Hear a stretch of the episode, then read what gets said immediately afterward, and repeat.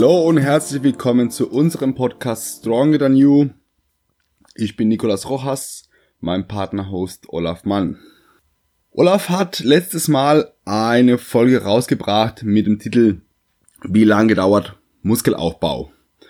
Und ich möchte jetzt den Gegenvortrag halten darüber, wie schnell geht Muskelabbau. Es geht heute also um den Erzfeind, der Albtraum aller Trainierenden, Muskelabbau. Die Gains gehen verloren. Wie schnell geht das? Wann kommt es dazu und warum kommt es dazu? Werden wir uns heute ein bisschen darüber unterhalten. Die große Angst geht halt schon los, wenn wir im Urlaub sind. Ein oder zwei Wochen, vielleicht auch vier Wochen weg. Und wir haben kein Studio oder wir suchen uns um jeden Preis ein Studio, weil wir unbedingt innerhalb dieser 7 bis 14 Tage trainieren müssen. Sonst droht der Muskelabbau. Oder wir werden krank, wir haben eine Erkältung oder vielleicht was Ernsteres und müssen ein bisschen länger pausieren. Oder wir haben familiäre oder berufliche Verpflichtungen. Wir haben gerade halt Zwillinge bekommen, wir haben gerade eine Beforderung auch an einem wichtigen Auftrag auf der Arbeit und das verlangt einfach gerade sehr viel Zeit von uns und müssen das Training ein bisschen kürzer treten oder gar ein oder zwei Wochen aussetzen, weil das Priorität hat. Oder was wir alle vor kurzem erlebt haben. Gerade ist Pandemie, Lockdown, alle Studios haben zu und wir müssen uns irgendwie anders beschäftigen, damit die Muskulatur erhalten bleibt.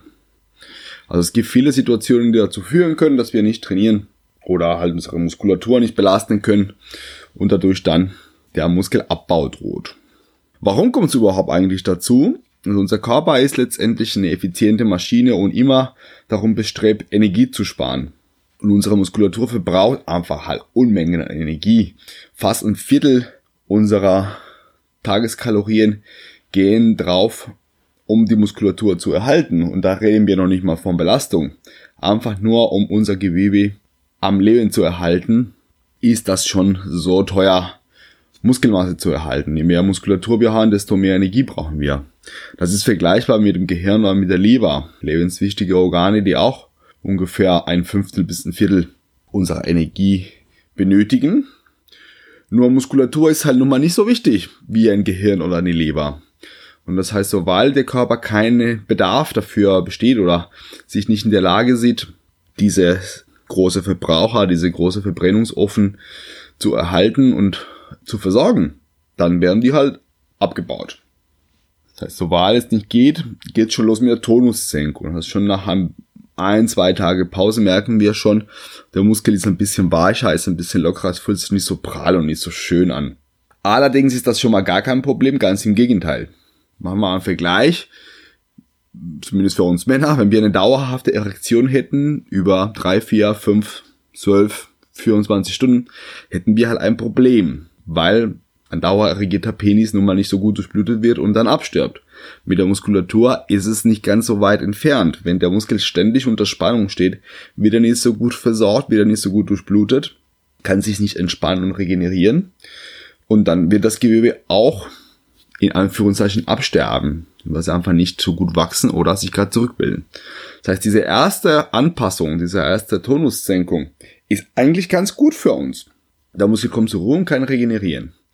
Wenn die Pause ein bisschen länger geht, geht's dann aber weiter.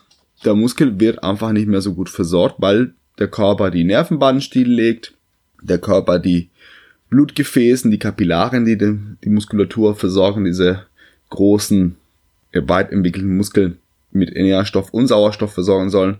Das wird alles lahmgelegt und die Muskelproteinverbindungen werden abgebaut, zur Energiegewinnung verbraucht und eliminiert, um möglichst Energie zu sparen und das den restlichen Körper besser versorgen zu können.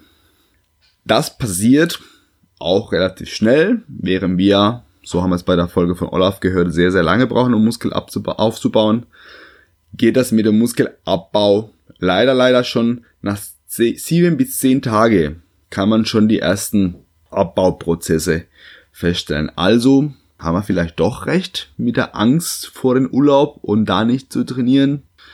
Nein, ich kann euch da beruhigen, eigentlich nicht.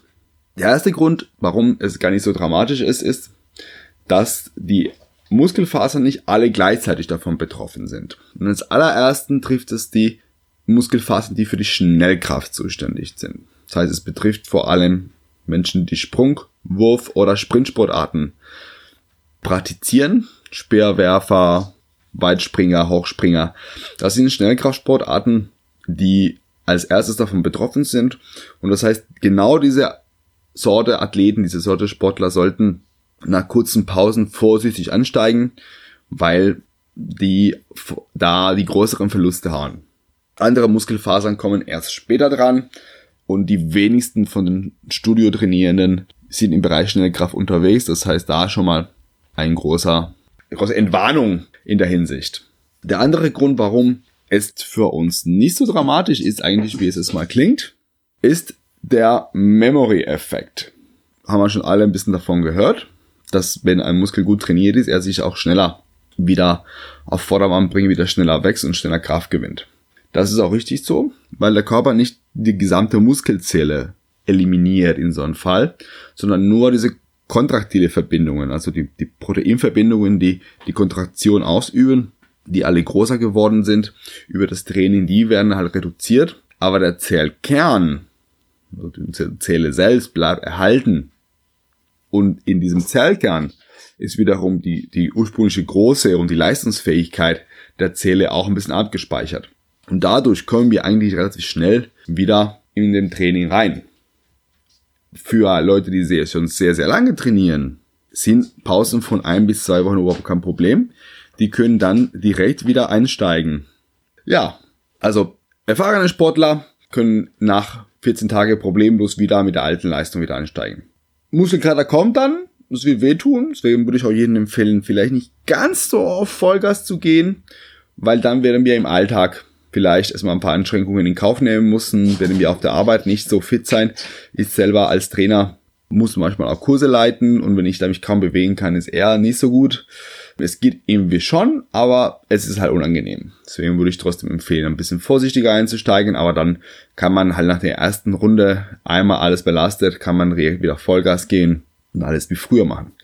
Bei Anfängern ist das nicht ganz so toll. Das heißt, wenn ein Anfänger ein, zwei, drei, vier Wochen pausiert, ist er ziemlich schnell wieder aufs Ausgangsniveau wieder zurück. Das heißt, er fängt immer wieder von vorne an. Jedes einzelne Mal, wenn er mit dem Training anfängt, muss er wieder von vorne starten. Das heißt, er verschwendet Geld, er verschwendet Zeit, er verschwendet Energie, die woanders vielleicht besser investiert wäre. Das heißt, dranbleiben. Lieber nicht zu lang trainieren, nicht zu intensiv trainieren, aber diese Konstanz beibehalten, dass diese Anpassungen längerfristig werden und der Körper das abspeichert und dann irgendwann die Pausen nicht ganz so schlimm sind und uns nicht ganz so rausholen. Das heißt, wir verlieren eigentlich nur erstmal die schnellkräftigen Fasern nach 14 Tagen und dazu kommt noch, dass wir sehr schnell wieder an die alte Leistung ansetzen können, wenn wir schon über eine längere Zeit davor auch gut trainiert haben und unser Körper das gespeichert hat. Also Pausen ist mal nicht ganz so dramatisch, wie es zuerst klingt. Welche Einflussfaktoren kommen noch dazu? Also manche Leute bauen schneller ab und manche nicht so schnell ab. Und welche Risikofaktoren haben wir, um das halt langsamer oder gar zu vermeiden, beziehungsweise was macht es schneller? Einerseits natürlich das Alter. Das ist ein wichtiger Faktor. Ab 25 Jahre geht schon langsam der Muskelaufbau los und wir können in den ersten Jahrzehnt, also bis wir 35 oder 40 sind, ungefähr 5 bis 10 Prozent der Muskelmasse abbauen, wenn wir nicht trainieren. Deswegen ist es wichtig, mit dem Alter immer im Training zu bleiben. Und je älter wir werden, desto wichtiger. Also ab 25 geht es schon los. Und Athleten wie ich oder der Olaf, die schon äh, 40, 50 plus sind, oder ich bin noch keine 40, aber ich gehe auf die 40 zu, der Olaf ist schon über 50, verlieren da immer schneller an Muskulatur, wenn wir nicht belasten. Das ist der erste Einflussfaktor, ist einfach unser biologisches Alter, dem wir aber mit dem Training entgegenwirken können. Und so können wir auch im hohen Alter unsere Leistung behalten. Und für die Älteren von uns kommt natürlich auch Erfahrung und Taktik ins Spiel. Also mit mehr Trainingsjahren entwickeln wir einfach ein anderes Mindset und ein andere, anderes Wissen über unseren Körper. Und so können wir dieses biologische Manko ein bisschen ausgleichen. Gerade für Sportler, die noch taktische Sportarten haben, Ballsportarten zum Beispiel, da kann man natürlich durch die Erfahrung und durch die feinere Technik viel, viel, viel kompensieren von diesem Leistungsabfall im Alter bezüglich Muskelmasse. Der andere Einflussfaktor ist natürlich der Bewegungsmangel beziehungsweise die Überbelastung. Wer nicht trainiert, der baut einfach schneller ab. Deswegen immer dranbleiben mit einer gewissen Konstanz. Ich finde es nach wie vor wichtiger als Intensität, wichtiger als Volumen ist die Dauerhaftigkeit des Trainings. Immer dranbleiben, lieber zweimal in der Woche trainieren, dafür aber jede Woche, als mal sechsmal, mal dann vier Wochen gar keins und dann wieder sechsmal und immer wieder von neu anzufangen. Andererseits ist natürlich die Überbelastung auch ein Risikofaktor. Und aus meiner persönlichen Erfahrung muss ich sagen, dass ich von Überbelastung mehr Muskelverluste bisher in Kauf genommen habe als durch Pausen. Ich mache zum Beispiel grundsätzlich im Urlaub kein Training. Außer es dauert länger als zwei Wochen. Und die meisten meiner Urlaube sind nicht länger als zwei Wochen. Deswegen da mache ich mir ein paar ruhige Tage und gehe eigentlich nicht ins Training im Urlaub. Andererseits habe ich durch das Fasten von sehr, sehr viel Belastung und sehr, sehr viel Training durchaus oft das gemerkt, das macht der Körper nicht mit. Da verliere ich eher an Muskulatur und vor allem an Kraft. Verliere ich ganz deutlich. Das heißt, ich hätte mehr Angst vor eine Überbelastung als für eine kurze Pause. Zumindest, wenn ich schon seit 5, 10, 15 Jahre dabei bin, tut die Pause echt nichts zur Sache. Da bleiben wir gut im Shape. Anderer Risikofaktor ist natürlich die Nahrungszufuhr. Kaloriendefizite äh, sind da schon mal riskant. Wenn wir dazu nicht trainieren, noch mehr. Heißt, viele Leute denken, ich mache gerade eine Pause, ich sollte nicht so viel essen, damit ich nicht so fett werde. Kann ein Fehler sein. Ich würde sagen, es ist auf jeden Fall ein Fehler, weil dadurch erhöhen wir die Wahrscheinlichkeit, dass wir Muskulatur verlieren. Bei einerseits ist kein Reiz da für den Muskel, damit wir den erhalten.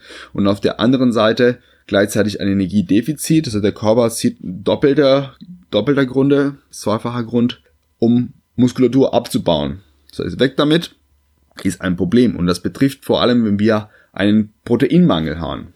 Das ist nochmal ein Verstärker dazu, wenn nicht nur die Kalorien zu tief sind, sondern auch unsere Proteinzufuhr zu kurz kommt. Vor allem was das Aminosäure Leucin betrifft.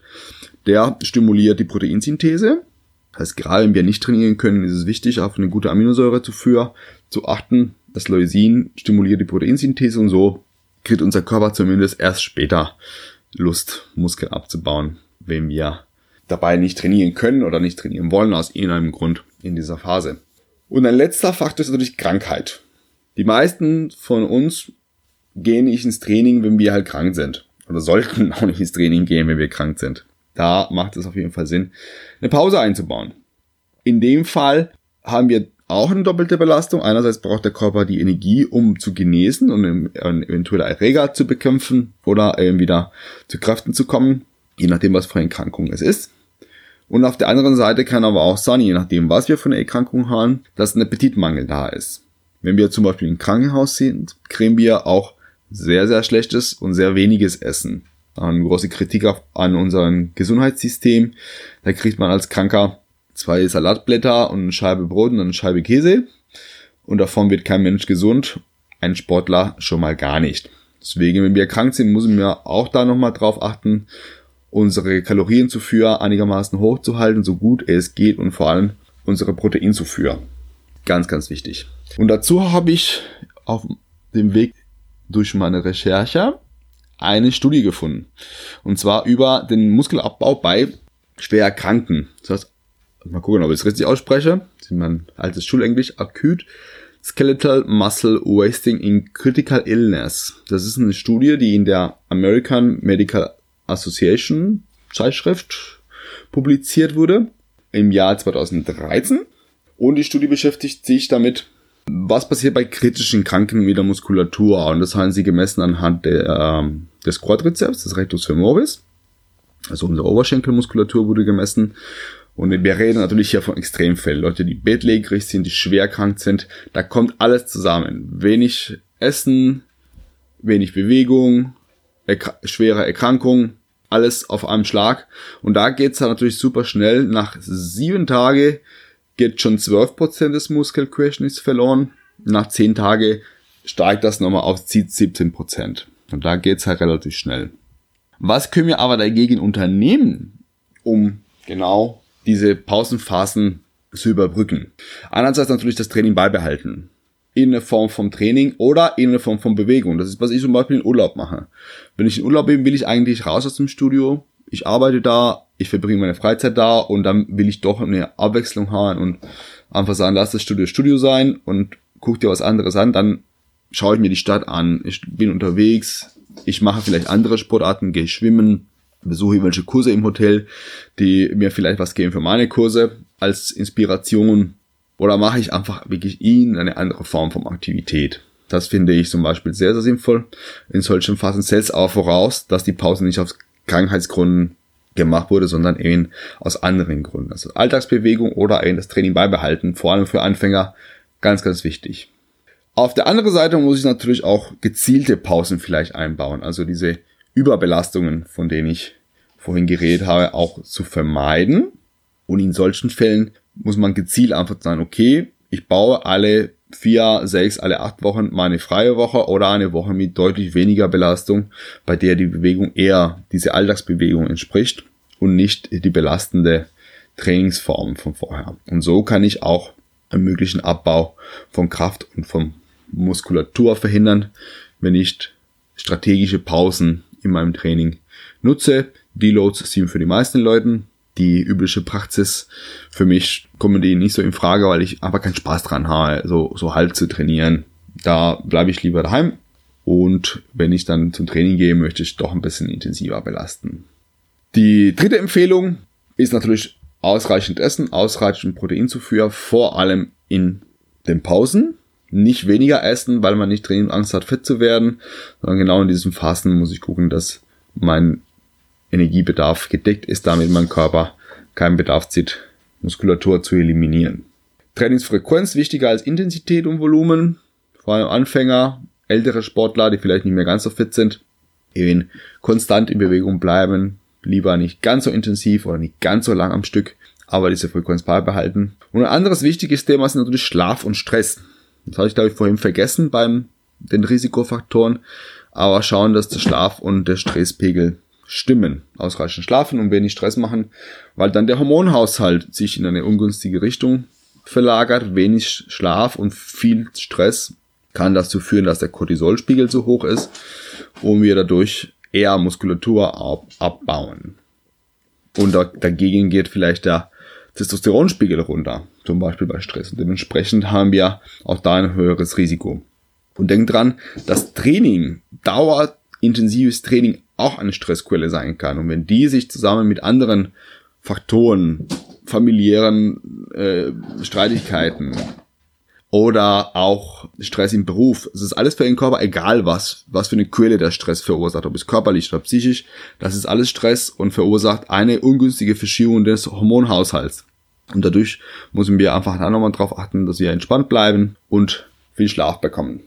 Und ein wichtiger Punkt für mich persönlich als Mentalcoach wäre natürlich Mentaltraining. Auch das kann ich in Pausen anwenden, um fit zu bleiben oder wieder fit zu werden. Und da habe ich zwei Studien. Und zwar der erste ist auf den Jahr 2010 von Kadi Njap. Hoffentlich spreche ich das richtig aus. Und es heißt Power Posing. Brief Nonverbal Display Affect Neuroendocrine Levels and Risk, Risk Tolerance. Also, es geht darum, wie Power Posing meine Hormonwerte beeinflusst. Das wäre dann die, das Thema der Studie.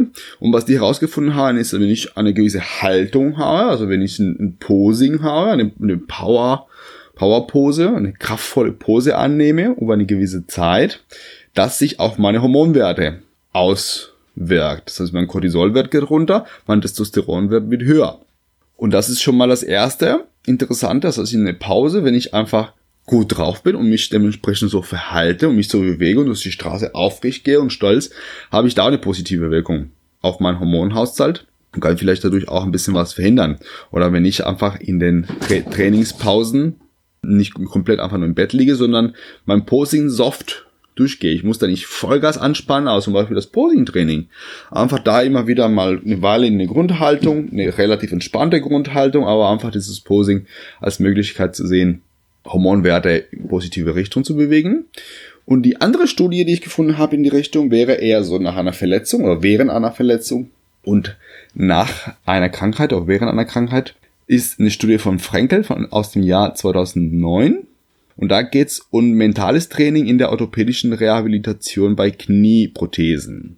Und die haben herausgefunden, dass wenn die Bewegungen im Kopf durchgehen, also imaginieren, wie sie eine Bewegung ausführen, schneller die Bewegung des, dieser Knieprothese wieder reinbekommen, weil sich die Nervenbahnen neu anpassen an diese Bewegung und vorbereitet darauf sind, einfach wieder volle volle Flexion oder volle Extension im Knie auszuführen.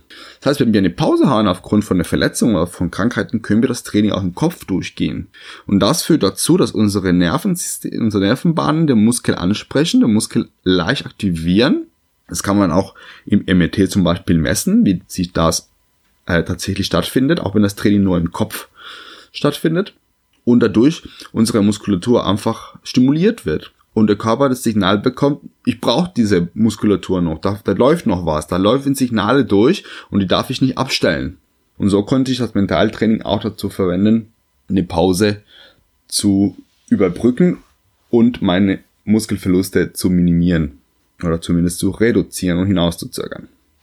So, jetzt habe ich genug geredet und meine Katzen sind noch rumgerannt. Ich hoffe, die haben nicht zu sehr gestört. Aber wenn ich sie aussperre, dann versuchen sie die Tür aufzumachen und dann macht auch Kracht. Von daher kommt das gleiche hinaus. Okay, das war's für heute. Ich bedanke mich sehr für das Zuhören. Ich hoffe, es war interessant und lehrreich für viele von euch. Und wenn jemand Erfahrung hat mit Muskelverluste im Pausen oder Kraftverluste im Pausen, kann mich gerne kontaktieren. Wer Fragen hat, diesbezüglich genauso. Ihr könnt mich unter nikosrojas@ gmail.com erreichen oder auch auf Instagram unter niro-coaching findet ihr mich auch. Oder ihr kontaktiert uns direkt über Instagram auf dem Stronger Than You Profil. Vielen, vielen Dank fürs Zuhören und bis zur nächsten Folge Stronger Than You.